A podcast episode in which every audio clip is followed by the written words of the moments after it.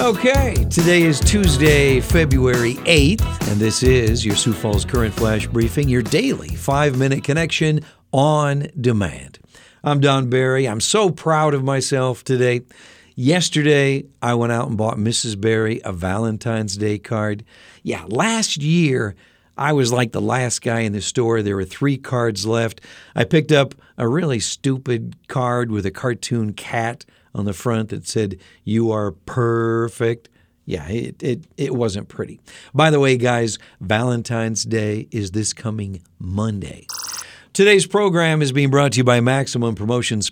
If you need logo wear, you know, shirts, caps, hats, jackets for your business, uh, stop in to Maximum Promotions. They are on Northwest Avenue here in Sioux Falls under the big American flag. No word of any precip in our weather forecast, and I love it. Partly cloudy, windy, a little warmer today, 52 for a high. Cloudy on Wednesday morning, and then sunshine tomorrow afternoon with a high of 40. Our flash briefing flashback song is from 1984. It was certified platinum in the U.S., which at the time meant that it sold over 2 million copies. Sound familiar?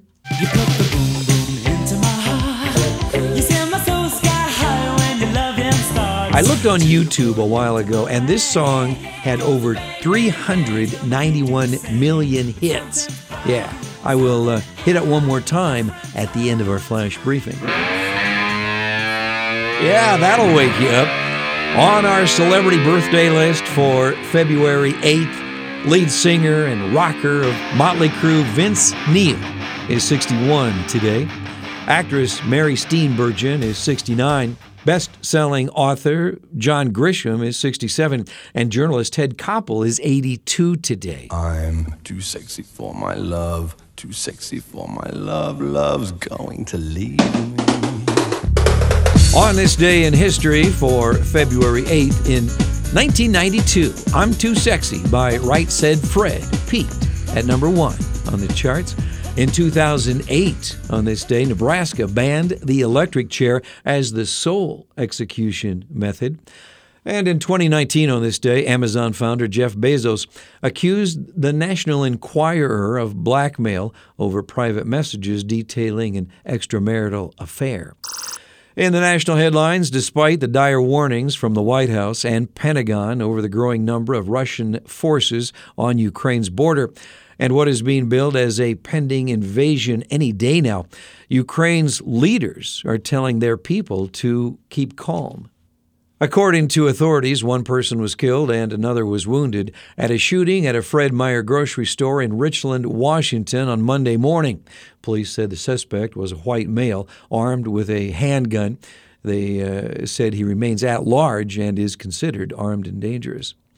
Have you been to the pump recently. According to Gas Buddy, the average cost of a gallon of gas is now $3.42 a gallon, the highest it's been since 2014.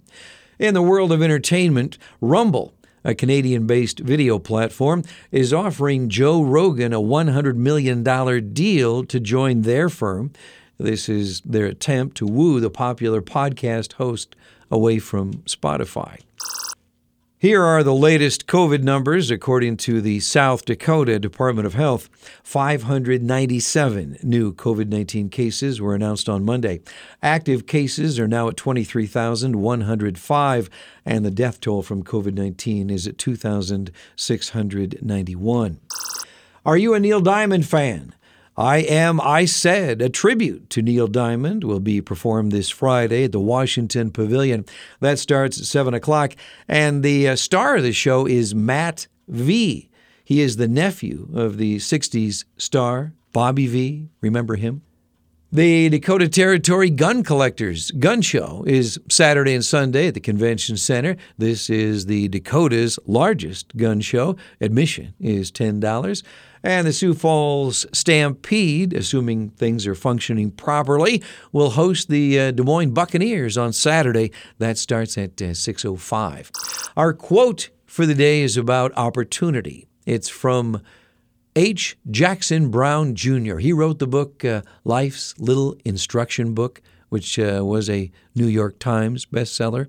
Here's what he says about opportunity Opportunity dances with those already on the dance floor. Our flash briefing flashback song was written, performed, and produced by George Michael in 1984.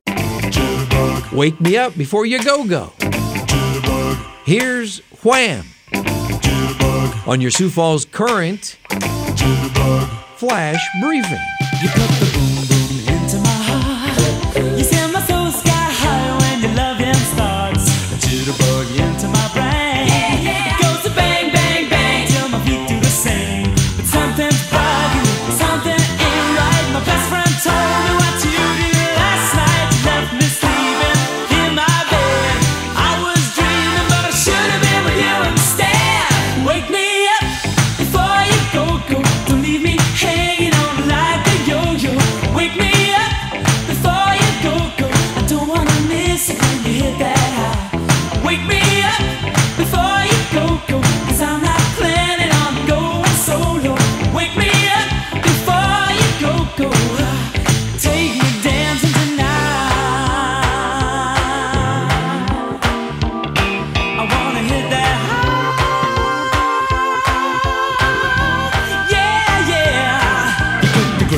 But it's warm in bed. They can dance.